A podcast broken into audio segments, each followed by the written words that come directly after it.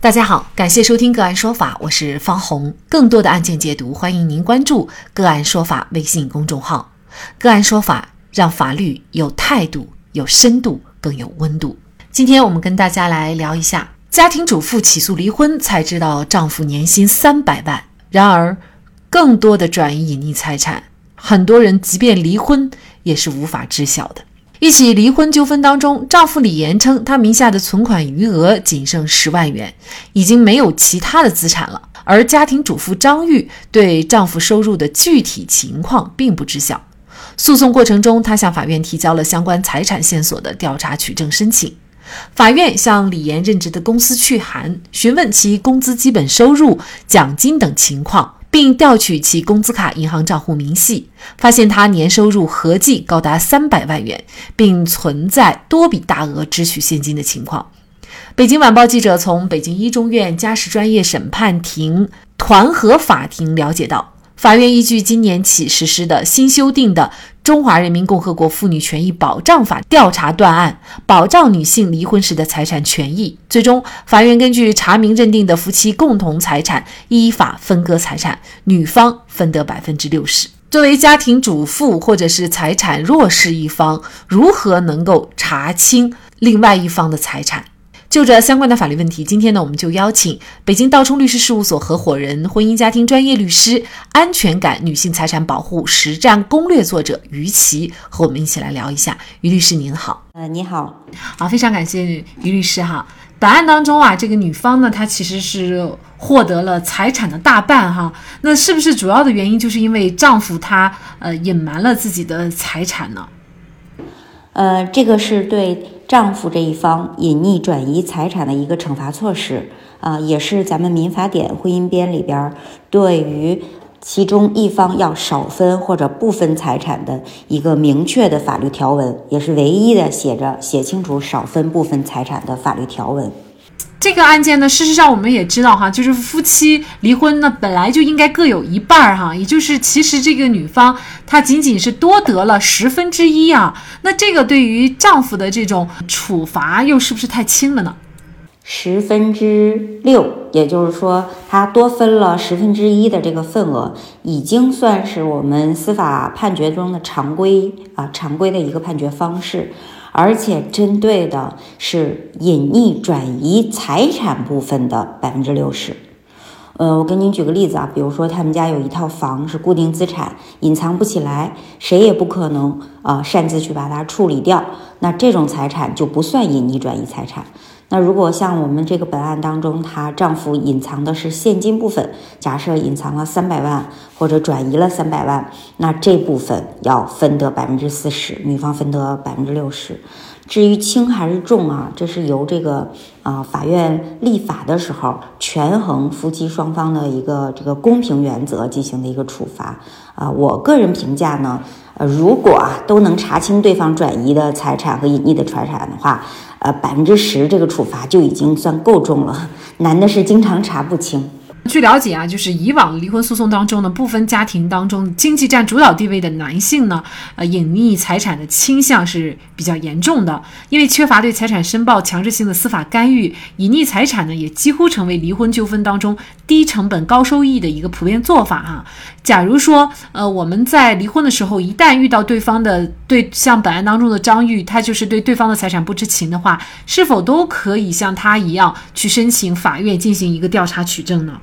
先说您刚才题干里讲到啊，家庭当当中占经济主导地位的男性啊，隐藏转移财产的倾向较重啊。其实啊，这跟男性女性没有关系。你这前半部分定语说的对，在家庭当中占经济主导地位的人，不论他是男性和女性，他都有这个倾向啊。至于说是不是因为司法惩罚惩罚过低啊？我觉得呢，其实司法惩罚这只是一个惩罚措施，更多的还是靠呃道德维系吧。因为法律是道德的一个底线嘛，对吧？人性的一个阴暗面吧，它都会导致啊，当两个人感情交恶的时候，在家庭当中占经济主导地位这一方，他就会有这种我觉得我自己挣得多，我凭什么多给对方分啊？家里的主要财产贡献都是我来的，我凭什么要给他分一半？这种想法啊，这也是非常正常的啊。我们不能说可以原谅，但是是可以理解的。嗯，您刚才问这个是不是大家都可以像张玉一样申请法院调查取证？呃，对，申请是都可以，不过前提是要有对方的银行卡卡号。啊，他不是说全部都能申请，因为他根据的是一个谁主张谁举证的原则。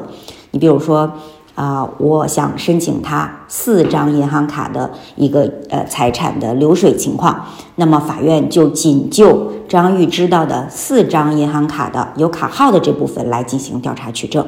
呃，因为我们要考虑到法院的呃工作量和工作压力非常大。啊，他不可能说，呃，对方申请了，我要对他全部的银行卡和全部的年限、二十年的流水进行一个调查取证，法院就都同意和都去给做。因为如果家家都这么干的话，我们可想而知，这法官这个活儿就没法再继续做下去了。因为每一个家庭都有复杂的财产情况，要每一家银行都去跑，而且每一年的流水都要查的话，那这个法官就会累死了。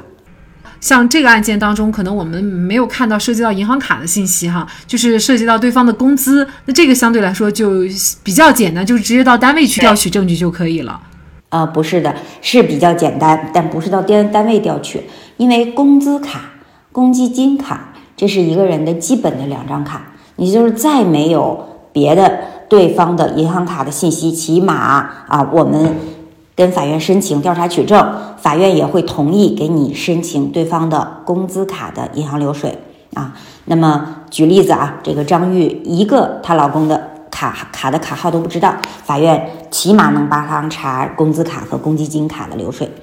嗯，还有一个呢细节就是说查几年的问题。呃，在我们中国的这个呃婚姻案件的审判庭审当中，并没有一个明确的要求，说是必须查几年啊，只能查几年或者最少查几年的银行流水。一般来讲，法官会有一个自由裁量的权限，比如说他看这两个人分居已经三年，哎，就从分居那天开始查。呃，如果说这两个人呢最近一直还住在一起，嗯，没有这种分居状况，可能就查两年的银行卡流水。或者呢，干脆这两个人结婚一共才四年，那就从结婚日起查起来就好了。就是就是法官根据家庭的不同情况，那我也代理过一个家庭，他们家，啊，这个的确是隐藏转转移财产的那一方啊，那个就是我们的对方当事人男性呢，年头比较多，他是十呃十二三年前取得了一个大额的股权的一个对价款，呃一千五百万。所以从十二三年前他就开始进行转移隐匿财产的行为，因此法官最后同意我们查十二三年的之内的这个男方的全部财产。那您说是不是能够全数和尽数查出来？呃，有的时候呢，通过查询工资卡和公积金卡，我们可以进一步查到一个人的工资卡和他的其他卡之间的互相的资金转移和往来。你比如说哈，就像张玉的老公，假设张玉跟法院申请调查工资卡，看到他的工资卡又给他的其他一些附属卡，比如说浦发的呀、光大的呀这样的其他的一些卡也进行了转账，然后张玉可以进一步跟法院提出，对于浦发的和光大的某几张银行卡尾号也要继续查几年的银行流水，这样可以做到大部分将对方的财产情况查出。嗯。那前提就是跟公司卡要有关联。如果你还不知道对方卡号的话，哈，现实生活当中确实有一些家庭主妇，或者是说经济不占主导这一位的夫妻一方，他可能连对方的卡号都找不到啊。所以可能对方有一些其他的额外的一些收入，嗯，那么除了固定工资以外，其他的一些收入，呃，这种查起来就相对比较难了，是吧？嗯，非常困难。举例子，刚才我们说，如果你不知道他卡号，只能查工资卡、公积金卡。那假设他工资卡和其他卡之间他没有往来，那也就查不到其他卡的流水。那么我们知道有一些人，他可以做到将这个其他收入以现金的方式取现啊，或者存到自己父母卡上，呃，或者呢其他收入再单另一张卡啊。那这种情况就在法院的专业术语上叫做。待取得其他财产线索之日另行起诉。你比如说张玉呢，查询了工资卡啊、公积金卡之后，发现大部分。但是后来呢，过了几年啊，比如说张玉的孩子长大啦，或者是家里有什么东西翻出来了，哎，发现她老公还有一张浦发卡，也有转移隐匿财产的情况，可以另行起诉。这是对于家里边不占经济主导地位的一方的一个救济措施。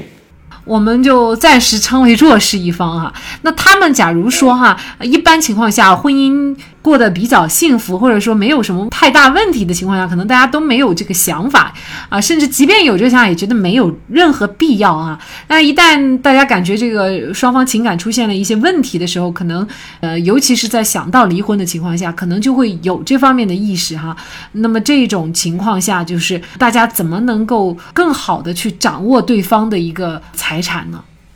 我们来说这个词哈，掌握财产，其实呢，它包括了解和掌控两个方面啊。那么，其实光了解就已经很难了。就是用我的很多当事人的话说，呃，有一些人你跟他过了一辈子的日子，但是就是过不透他，摸不透他，因为他不想被你摸透啊。因为有时候，如果是作为家里边。经济弱势的一方，比如说长期不工作的家庭主妇，那么对方其实是有很多很多的方法可以隐瞒财产的啊。他不想让你知道，你就真的难知道啊。举个例子哈，他可能以别人的名义投资了公司啊，或者呢以这个呃自己父母的名义当股东啊啊，甚至是以这个婚外异性啊第三者的名义做了一些投资，这都是非常的常见的一些行为。所以呢，再加上他可能。对外呢，他是有这种经济投资意识的，他在这方面呢也一直就有打算，所以其实想了解对方的财产情况就不不容易啊。那一般来讲，这是需要两个人的一个互相交心，而且也需要这个弱势一方呢要有自己的一个呃心态，平等心态，要跟对方去谈，要我们尽尽量的家庭财产的公开化。另一方面呢，呃，就说掌控吧，你想掌控对方的财产，那其实就更难了啊！你要提出需求的同时，对方还要满足你的需求，因为提出需求说我要把家里的股权都写在我名下一半儿啊，或者说我要把家里的房产都写我的名字啊，其他写你的名字，这个可能强势一方他不愿意呀，对吧？那人家会想，这个我一个人在外面打拼这么多年，我凭什么都写你的名字啊？万一有一天我想。呃，出售公司给其他人会不方便，万一你不配合签字怎么办？所以呢，其实这这个呃是一个婚姻经营的难题，它不只是一个法律难题。嗯，我们经常听到，就是比如说找我咨询的家庭主妇这一方会说，那我我如何去防止他转移隐匿财产？用这个词哈，我说你想过没有，在这个世界上有这么多的法律，如何防止小偷偷钱呢？他就停下来思考说。好像防止不了。我说对呀，咱们不可能把小偷绑在家里，把他的手脚都绑住，只是因为他曾经偷过钱就限制了他的自由。那一样的道理，我们不可能把你的丈夫绑在家里，然后让他什么都不做了，去防止他转移财产，这是不现实的。你就算是警察，也只能在一个人实施了犯罪行为之后再去抓他，对吧？小偷只有偷了东西，并且证据处理的不太完善，被警察抓到了，警察才能去处罚他。所以一样的道理，就是转移隐匿财产这方，他必须要做的不完善，哎，并且先做了，我们才可能去追究啊。因此呢，我也希望家庭这个弱势群体的一方呢，也不要有太强的说一定要控制对方财产的心理。我们要知道，毕竟自己是收入较低，或者是呃大幅度依靠对方的一方啊，完全呃了解掌控也是不太现实的啊。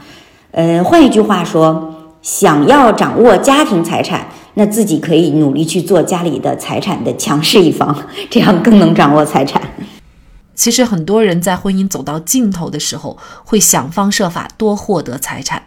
当然，也有一些人会因此反省，把情感危机当成生命给自己的一次考验。为什么从两个相爱、愿意彼此走完一生的人，会成为彼此伤害、不愿再见的人？情感的变故，如果能够让自己有所醒悟，并加以改变，找到更好的自己，让自己重获幸福，那就是再幸运、再美好不过的事情了。好，在这里再一次感谢。婚姻家庭专业律师，北京道冲律师事务所合伙人，安全感女性财产保护实战攻略作者于启。那更多的案件解读，欢迎大家关注我们个案说法的微信公众号。另外，您有一些法律问题需要咨询，都欢迎您添加幺五九七四八二七四六七这部手机号的微信号向我们进行咨询，我们会将您的问题转给我们专业资深的律师进行解答。好，感谢您的收听，我们下期节目再见。